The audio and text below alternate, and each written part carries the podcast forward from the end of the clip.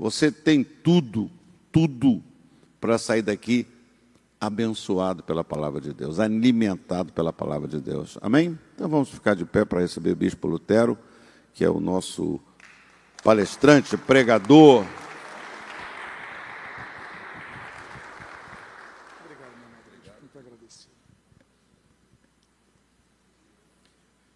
Mais uma vez, bom dia a todos. Que Deus abençoe a sua vida de maneira rica e abundante. Eu gostaria de convidar que você abra a sua Bíblia no livro de Gênesis. Convidando que você abra no livro de Gênesis, no capítulo de número 22. Gênesis, capítulo de número 22. E eu gostaria de ler os versos de número 20, 21 e 22. Quantos encontraram, encontraram digam amém. Registra a palavra de Deus. Passadas essas coisas, foram dizer a Abraão que Milca tinha dado à luz filhos a Naor, irmão de Abraão. Uz, o primogênito, Bus, seu irmão, Quemuel, pai de Arã, Quésede, Azo, Pildas, Gidlafe e Betuel. Somente até aqui, oremos. Pai amado, Deus bendito, lemos a tua santa e preciosa palavra e pedimos, Deus, fala conosco nesta manhã. Abençoa as nossas vidas, fortalece a nossa fé e o que nós pedimos, nós fazemos agradecidos em o nome de Jesus. Amém e amém. Os irmãos podem tomar os seus assentos. Esse é um texto rico que nos traz o conhecimento das fases da vida ministerial.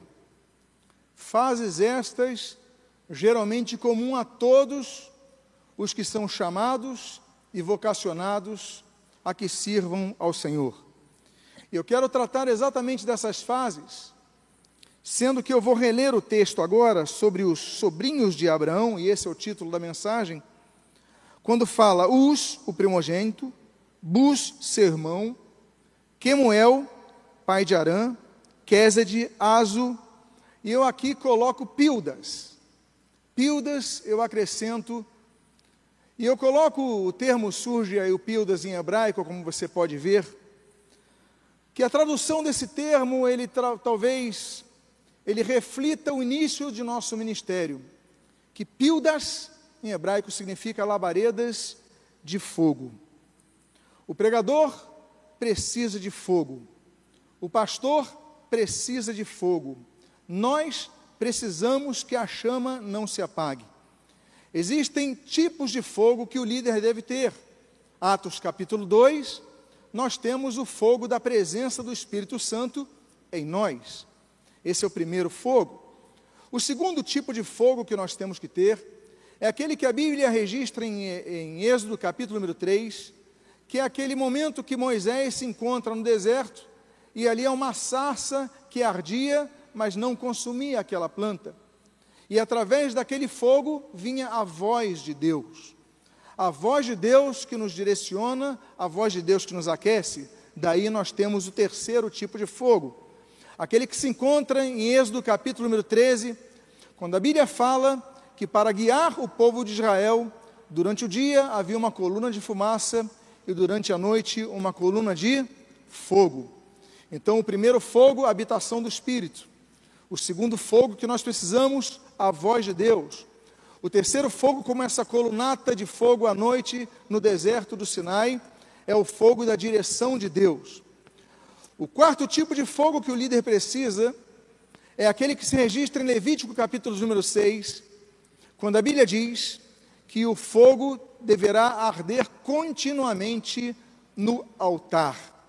Não se trata de um fogo passageiro, não se trata de um fogo apenas para os eventos especiais, mas no altar de Deus, o altar que nós celebramos a Deus, oferecemos a Deus, o altar de nosso coração, deve ser, deve haver esse fogo contínuo. E o quinto tipo de fogo que o líder deve ter é aquele que o profeta de Anatote, Jeremias capítulo 23, ele diz não é a minha palavra fogo, diz o Senhor, e martelo que me esmiuça a tenha. O quinto tipo de fogo é o fogo da pregação da palavra. John Wesley, ele ficava, ele tinha na sua, na sua igreja uma sala, e ele costumava muitas vezes ouvir os pregadores que ele chamava, ele, depois das pregações, sempre se encontrava com os pregadores e falava: Olha, você teve conhecimento, mas não teve fogo. E muitas vezes ele dizia a outros: Você teve fogo, mas não teve conhecimento. E John Wesley dizia: Coloque sempre conhecimento no fogo e fogo no conhecimento. E o que ele queria dizer com fogo? A palavra de Deus manifestada, a palavra de Deus transformadora, a palavra de Deus que sacode a nossa vida, que muda o nosso ser. O púlpito tem que ser um local onde saia fogo de Deus. E nós não podemos perder isso. Então, essa fase que nós estamos lendo aí, o Pildas, o Pildas, Labaredas de Fogo, é aquela fase inicial do ministério, quando nós começamos os nossos sonhos, temos nossos projetos, fazemos então nossas, temos nossas expectativas, e nós falamos, não, vamos conseguir isso, vamos fazer isso, vamos fazer aquilo. Mas passa-se o tempo. E passada aquela fase, você começa o trabalho na sua igreja, e nós vamos para um segundo nome que nós havemos de, de analisar. O texto então diz, voltando, voltando ao texto, passadas essas coisas, foram dizer a Abraão que Milca também tinha dado à luz filhos a Naor, filho de, irmão de Abraão, Us, o primogênito, e Bus, seu irmão. Bus, como você pode ver aí no termo hebraico, significa desprezo. Meus amados irmãos, a esperança adiada faz adoecer o coração, diz Provérbios capítulo número 13. Muitas vezes nós começamos então um trabalho, começamos um projeto, montamos equipes ministeriais e uma pessoa faz um comunicado: Pastor, estou saindo da igreja. Outros nem o comunicado fazem, eles somem e começam a frequentar outras igrejas. E essas pequenas setas, elas vão tocando em nosso coração, porque não somos insensíveis a essa situação. E muitas vezes nós entendemos que somos desprezados, porque pessoas abandonam a nossa igreja, pessoas saem de nossa igreja, e muitas vezes saem falando coisas que não são verdadeiras, saem amplificando coisas que não são precisas. E aí você vai adoecendo a dor do desprezo. Mas nós devemos aprender uma coisa para continuarmos trilhar a vida ministerial, enfrentar o desprezo. A Bíblia diz em 1 Samuel capítulo 17 que quando Davi se encontrou com Golias, Golias desprezou aquele jovem, dizendo: Eu sou apenas um cachorro para que você venha a mim com pedras. Davi, ele foi desprezado, mas ele permaneceu firme. A Bíblia diz no livro do profeta Isaías, capítulo 53, versículo 3, que Jesus era o desprezado. Era um homem, foi um, seria um homem desprezado. E o Senhor Jesus continuou a sua missão apesar do desprezo que teve. O desprezo não pode nos delimitar. O profeta Jeremias teve uma vida ministerial de desprezo mas ele continuou com o seu objetivo. Ouvimos há poucas semanas, há poucos meses, uma mensagem que fala das situações difíceis de desprezo que muitos servos de Deus se encontram e desanimam, e ficam desanimados. Davi, por exemplo, 1 Samuel capítulo 30, quando chega em Ziclag, famílias sequestradas, casas incendiadas, perdendo tudo, ele ficou desanimado. Jó capítulo 10, quando ele perde tudo, a Bíblia diz que Jó ficou desanimado. Os discípulos, quando estavam enfrentando a tempestade, ficaram desanimados. A Bíblia diz em Êxodo capítulo 14 que quando Israel está de frente ao Mar Vermelho, Israel fica desanimado. Números expressam o desânimo no povo quando recebe os relatos dos dez espias. O desânimo faz parte da trajetória. A grande questão é como nós enfrentamos isso como nós lidamos com isso, como nós nos posicionamos diante disso. E esse segundo nome, então, mostra essa segunda fase na vida ministerial. E aí nós vamos para um terceiro nome. Diz o texto dos sobrinhos de Abraão, Uz, o primogênito, Bus, seu irmão, Quemuel, pai de Arã, Quesed, Azu, Pildas e Gidlaf. Gidlaf, do hebraico Idlaf, que significa choro. A consequência do desprezo, a consequência do sentimento de abandono, a consequência da decepção, a consequência do desânimo, muitas vezes é o choro, muitas vezes derramado em lágrimas secas em nosso coração. A Bíblia fala, Gênesis capítulo 21, que Agar chorou quando viu a situação de seu filho Ismael. A Bíblia diz, Gênesis capítulo 27, que Esaú chorou quando viu que a bênção de seu pai fora para Jacó. A Bíblia diz em 2 Samuel capítulo 12 que Davi chorou quando seu filho morreu. O Senhor Jesus, a Bíblia registra três vezes que Jesus chorou.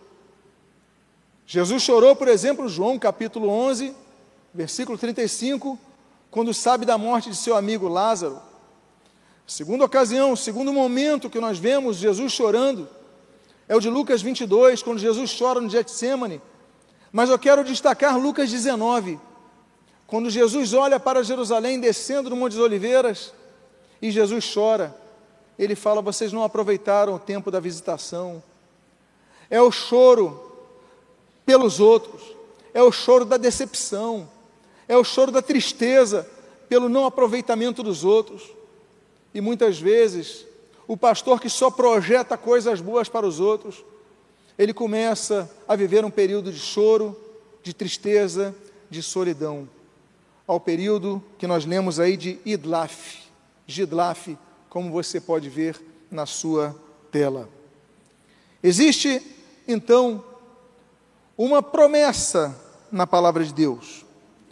Porque a Bíblia diz, em Eclesiastes capítulo 3, que há tempo de rir e há tempo de chorar.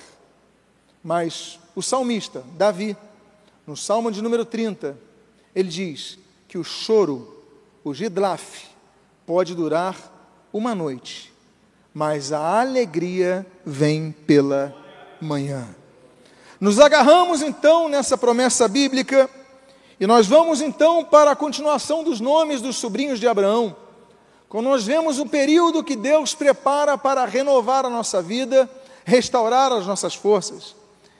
Voltando ao texto bíblico de Isus, o primogênito, Bus, seu irmão, Quemuel, pai de Arã, Quesed, Azu, Pildas, Gidlaf e Betuel.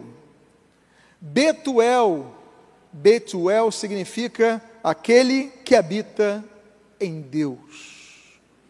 Meus amados irmãos, nós temos uma habitação que é nosso lar. Nós fazemos da casa do Senhor a nossa casa, a extensão de nossa casa.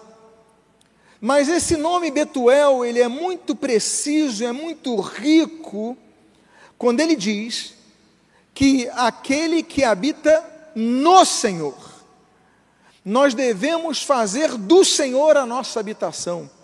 E como faremos? Devemos buscar ao Senhor.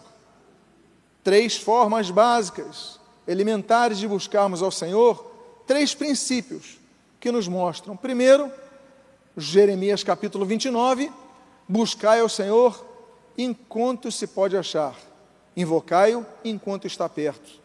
Meus amados, nós só temos a oportunidade nessa vida de buscar ao Senhor. Depois disso, se cumpre aquilo que diz em Hebreus capítulo 9, versículo 27, vem o julgamento. Esse é o primeiro princípio. Devemos então buscar constantemente ao Senhor. Tenha você tido decepções com membresias da igreja, Tenha você chorado porque os frutos que você um dia sonhou no seu ministério, você não está colhendo, não está vendo sendo colhidos. A sua igreja não cresceu. Você teve decepções, desanimou. Cada dia que chove você fica preocupado: como é que vai estar a minha igreja? Cada circunstância que nos afeta e afeta a nossa alma. Mas a Bíblia diz então, nesse texto, que nós devemos continuar buscando ao Senhor. Um segundo ponto sobre buscar ao Senhor é aquele que nós lemos no livro do profeta Ageu: Buscai o Senhor e vivei. O segredo da vida é vivermos com a presença de Deus. Ainda que nós estejamos no vale da sombra e da morte, mal nenhum temeremos, por quê? Porque o Senhor está conosco. Mas existe uma chave que nós encontramos no livro dos Salmos, capítulo número 105. Essa chave da busca é, é fundamental para que nós entendamos o que nós devemos buscar. Porque a Bíblia diz, nesse Salmo de número 105, Buscai o Senhor e a força do seu poder. Duas coisas distintas. Uma coisa é a presença, uma coisa é a comunhão, uma coisa é a paz que Deus oferece. Mas a coisa não é a única, a presença que nós precisamos, mas os efeitos da presença. Buscai o Senhor e a força do seu poder. Precisamos que Deus renove as nossas forças porque não temos forças em nós mesmos. É por isso que o apóstolo Paulo ele vai dizer: Olha, quando eu sou fraco, aí é que eu sou forte. O poder de Deus se aperfeiçoa em nossa fraqueza. É nós orarmos a Deus e, dizermos: Deus, eu preciso da tua presença, manifesta a minha vida, redundando em renovação de minhas forças. Eu não sei o seu caso, eu não sei a sua situação, eu não sei o contexto de sua igreja, mas eu só sei de uma coisa: que Deus fortalece o cansado.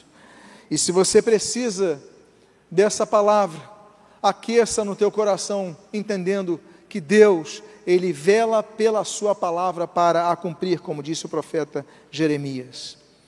Um quinto nome que nós lemos dos sobrinhos de, Arão, de Abraão, nós voltamos ao texto quando diz: Us, o primogênito, Bus, seu irmão, e Quemuel, Quemuel é uma, um, outro, um outro nome que nos traz renovação, um outro nome que nos levanta, porque Quemuel significa erguido por Deus.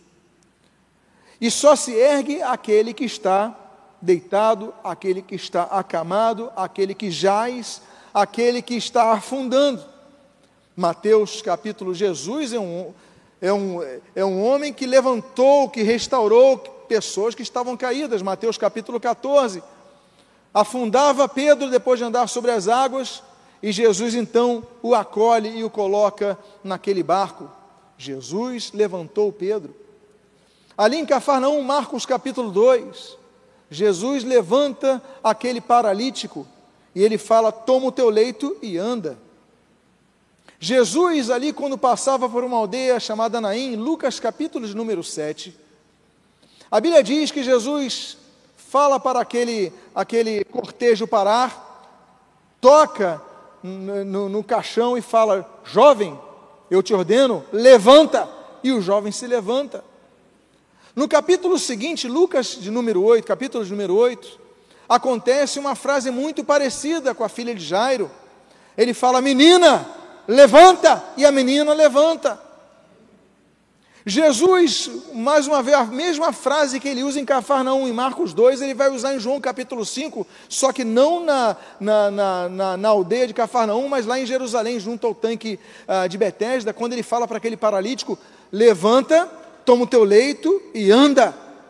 Ou seja, Deus, Ele é aquele que levanta aqueles que estão caídos.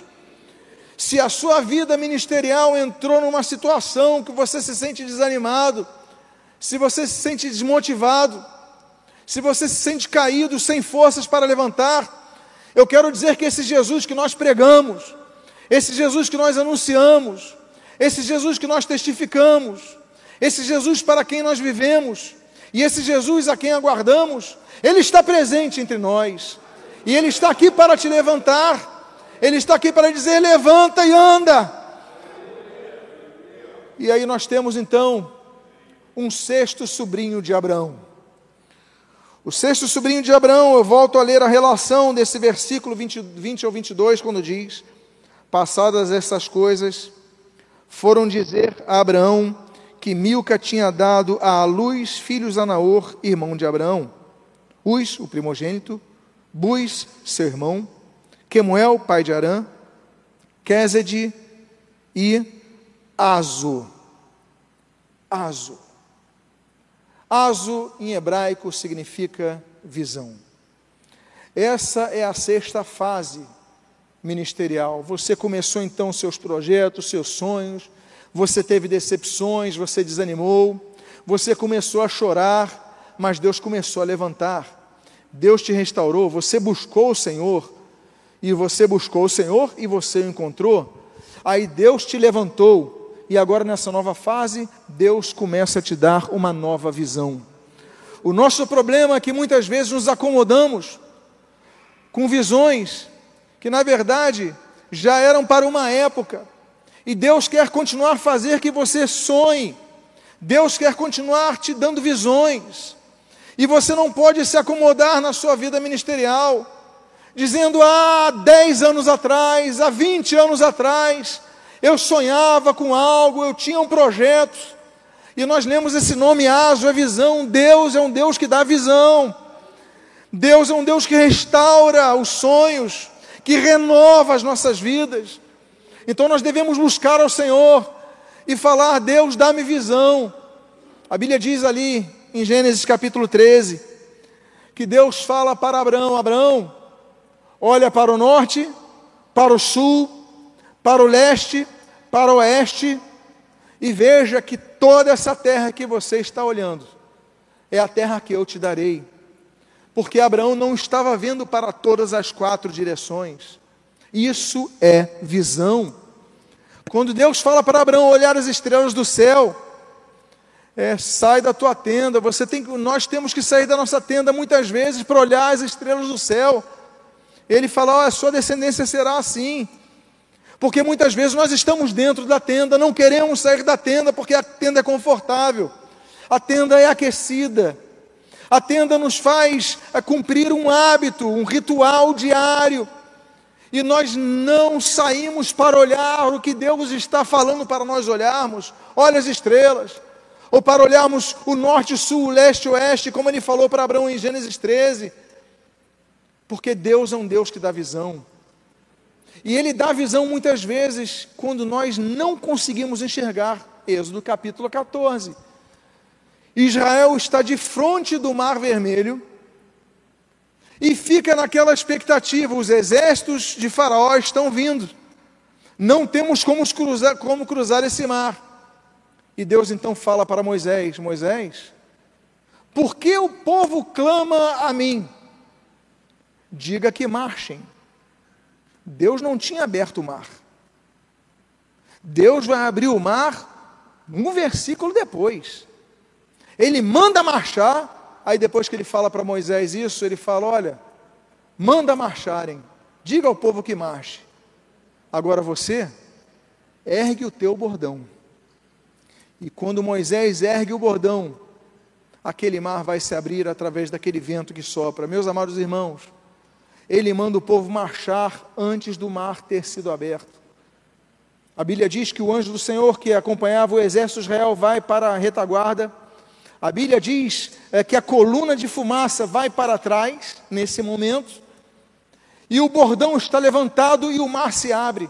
Postura de fé, postura de obediência. E muitas vezes nós, líderes, perdemos a nossa fé.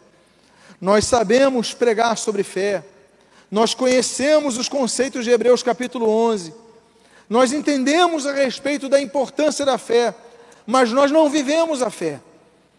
E ali então ele fala: Olha, eu quero te dar visão, mas tem uma, tem uma montanha na sua frente, tem um mar que não se abriu ainda. Agora, levanta o teu bordão, porque o mar vai se abrir. E aí nós temos então a sexta fase na vida ministerial quando Deus, após as nossas decepções, após as nossas dificuldades, após o nosso choro, nós começamos a buscar ao Senhor, Deus nos levanta, Deus nos restaura, Deus começa a colocar uma nova visão, e aí nós vamos para o nome de um penúltimo filho, um penúltimo sobrinho de Abraão. A Bíblia diz nessa relação, voltando ao texto do versículo número 20: Passadas essas coisas, foram dizer a Abraão que Milca também tinha dado à luz filhos a Naor, irmão de Abraão. E ali ele diz: Us. Us. Us significa arborizados. Deus te restaurou. Deus te levantou. Deus te curou. Deus te deu uma visão e agora é a hora de você arborizar para frutificar. Meus amados irmãos, existem tipos de árvores. Algumas são inócuas em relação ao sentido do que nós projetamos a elas, como Gênesis capítulo 3, quando a Bíblia diz que Adão e Eva foram se esconder atrás das árvores, não há como se esconder de Deus. Mas algumas árvores são de suma importância em nossa vida. A primeira delas, por exemplo, é nós estarmos ligados na videira verdadeira. Jesus ele falou, João capítulo número 15, versículo 1: Eu sou a videira verdadeira e meu pai é o agricultor. Devemos estar ligados nessa árvore. Existe um segundo tipo de árvore que nós devemos ficar atentos, que é a árvore da iniciativa. A Bíblia diz ali em Lucas capítulo 19 sobre Zaqueu, o homem de baixa estatura, que não podendo ver Jesus, o que ele faz? Ele tem iniciativa. Ele sobe num sicômoro e ele vê Jesus. Esse é o segundo tipo de árvore que nós devemos ter, por quê? Porque muitas vezes Deus nos dá visão, Deus nos traz a cura, Deus renova a nossa vida, mas nós ficamos ainda no lugar. Deus quer nos mostrar coisas, nós até vemos o céu, mas não lutamos, não, não saímos, não temos iniciativas. Isaqueu nos ensina esse segundo tipo de árvore. Terceiro tipo de árvore é o entendimento que nós devemos ter sobre o momento da frutificação. Porque a Bíblia diz ali no Salmo de número 1, sobre as bem-aventuranças do Salmo 1, que nós seremos como árvores plantadas junto a correntes de água, que a seu tempo dão o seu fruto, cujas folhagens não murcham, e tudo que faz será bem sucedido. Esse é o texto. A árvore junto a correntes de água. A árvore junto ao rio, ao rio do, de Deus. Ezequiel 37. A árvore junto à presença do Espírito Santo. É buscarmos a presença do Espírito Santo. É buscarmos a manifestação do Espírito Santo. É pedirmos, Deus nos usa, nos capacita essa árvore tem que estar junto a correntes de água, para que ao seu tempo frutifique. Então, meus amados, esse é um outro tipo de árvore, para que nós possamos então ser como aquela árvore citada pelo Senhor Jesus em Mateus capítulo número 7, quando ele fala que pelos seus frutos vos conhecerão. Ele falou: a árvore boa produz bons frutos, a árvore má produz maus frutos, mas pelos seus frutos vos conhecerão. Nós devemos ser árvores boas, para que possamos produzir frutos, mas não apenas frutos. Duas características dos frutos: João capítulo 15, fruto em abundância, e Mateus capítulo 7, bons frutos. Porque há lideranças que produzem frutos maus, porque a árvore é boa porque as suas raízes não estão junto a correntes de águas. Eles até produzem frutos, mas são maus, e nós devemos produzir bons frutos. Por isso que o texto diz: olha, bus, us, ou seja, arborizar, devemos crescer. E por fim, a última árvore é aquela citada no último capítulo da Bíblia, em Apocalipse 22. Aqueles que integrarem a eternidade com Deus, eles usufruirão da árvore da vida. E por fim, o último dos sobrinhos de Abraão, que eu gostaria de compartilhar nesta manhã, falando sobre as fases da vida ministerial, desde o início dos sonhos, das decepções, o choro, a cura, a restauração, o levantar da pessoa, a mostra da visão. E Deus então coloca, olha, é hora de arborizar, mas não somente isso. Eu termino relacionando os sobrinhos de Abraão dizendo: Uz, o primogênito, Bus, seu irmão, Quemuel, pai de Arã, e Quezed. Quezed significa aumento, crescimento. Essa é a última palavra que eu dou para os amados irmãos, porque nós precisamos crescer. O apóstolo Paulo, ele fala a respeito disso. Olha, vocês precisavam já estar noutra etapa de vossas vidas, vocês ainda estão como crianças. João vai expressar isso, o autor aos Hebreus vai falar sobre isso. Ainda estamos caminhando nos rudimentos, como já devíamos ser mestres, porque nos conformamos, devemos crescer. E esse termo então termina com Keset, aumento. Quando a Bíblia diz, então, nos mostra que nós devemos crescer. Numericamente, sim, Atos capítulo 2, versículo 42. Esse é o desejo de todos nós para as nossas igrejas, para o nosso ministério. Mas nós devemos crescer também em santidade. Nós devemos crescer, Efésios capítulo 2. Nós devemos crescer qualitativamente como pessoas, Atos capítulo 4. Nós devemos crescer, meus amados, em todos os aspectos, no conhecimento, na graça, no conhecimento, 2 Pedro capítulo 3 nas boas obras, Colossenses capítulo 1. Devemos crescer em várias áreas, mas existe uma coisa que nós, e eu encerro com esse tipo de crescimento que nós precisamos: a nossa fé. A Bíblia fala de níveis de fé. Por exemplo, há pessoas, como diz Hebreus capítulo 11, versículo 6, que não têm nenhuma fé. Há pessoas, Jesus ele vai falar, homem de pequenina fé. Há pessoas que têm uma grande fé, como Mateus capítulo 15, Jesus fala para aquela mulher cananeia: Grande é a tua fé, que fé grande que você tem. A Bíblia fala de um homem que tinha muita fé, que é Atos capítulo 6, é, homem de grande fé, Estevão. Mas uma palavra, que é de Lucas capítulo 17, que é uma expressão que os discípulos eles pedem a Jesus e fazem um pedido especial. Eles dizem: Senhor, aumenta-nos a fé. Eu quero fazer uma oração por você nesta manhã, convidando a que você, por favor, se coloque de pé. E ao se colocar de pé, eu convido a que você feche os seus olhos. Nós falamos sobre oito fases do crescimento ministerial, da vida ministerial que nós passamos. Mas nós não podemos deixar de clamar ao Senhor nesse momento, pedindo: Deus, aumenta a minha fé. Eu não quero ter apenas a fé que eu tive no dia de minha conversão, eu não quero ter apenas a fé que eu tive no início de minha caminhada ministerial, eu não quero ter a fé que eu tive há 10, 20, 30 anos atrás, eu quero ter uma fé aumentada, eu quero ter ainda mais fé, eu quero produzir ainda mais frutos. Então, se você é uma dessas pessoas, coloque a mão no seu coração agora que eu quero orar por sua vida, Pai amado, Deus bendito. Aqui está o teu povo, o conjunto de conservos que adoram a Cristo, que servem a Cristo, que anunciam a Cristo, que pregam a Cristo e que pastoreiam as, igrejas, as ovelhas de Cristo.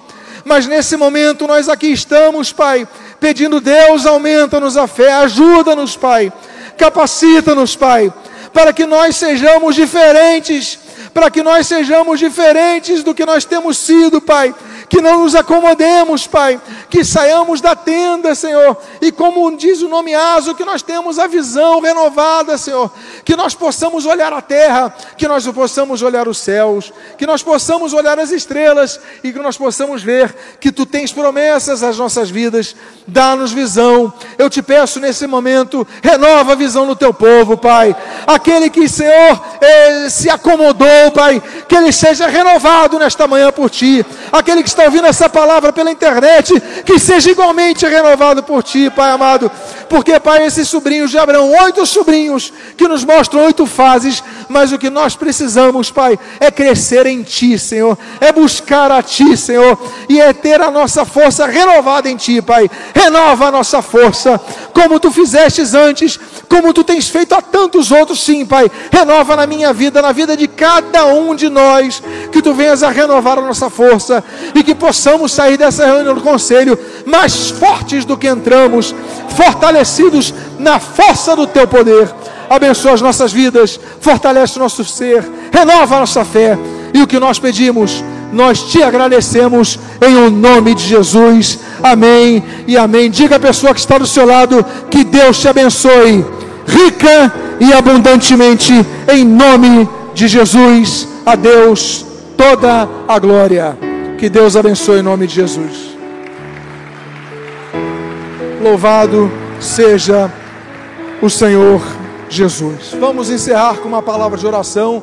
Leve essa palavra no seu coração e se lembre: você tem muito a produzir para Deus. Pai amado, Deus bendito, nós te louvamos, nós te agradecemos, porque este tesouro das suas escrituras sagradas, oito estágios da vida ministerial, Senhor, nós sabemos que Tu és o Deus que nos consolas, és o Deus que nos reergues, és o Deus que nos abençoas. Então, Pai, abençoa as nossas vidas, abençoa as nossas famílias, abençoa o nosso ministério, abençoa a nossa saúde, abençoa, Senhor, a vida de nossa igreja. E, Senhor, que em nome de Jesus, saímos daqui curados, renovados, restaurados em Ti. Leva-nos debaixo da Tua proteção, debaixo do amor de Deus, nosso Pai da graça salvadora do Senhor Jesus Cristo e das doces e ricas consolações do Espírito Santo de Deus, hoje para todos sempre. Amém e amém. E que Deus te abençoe rica e abundantemente em nome de Jesus.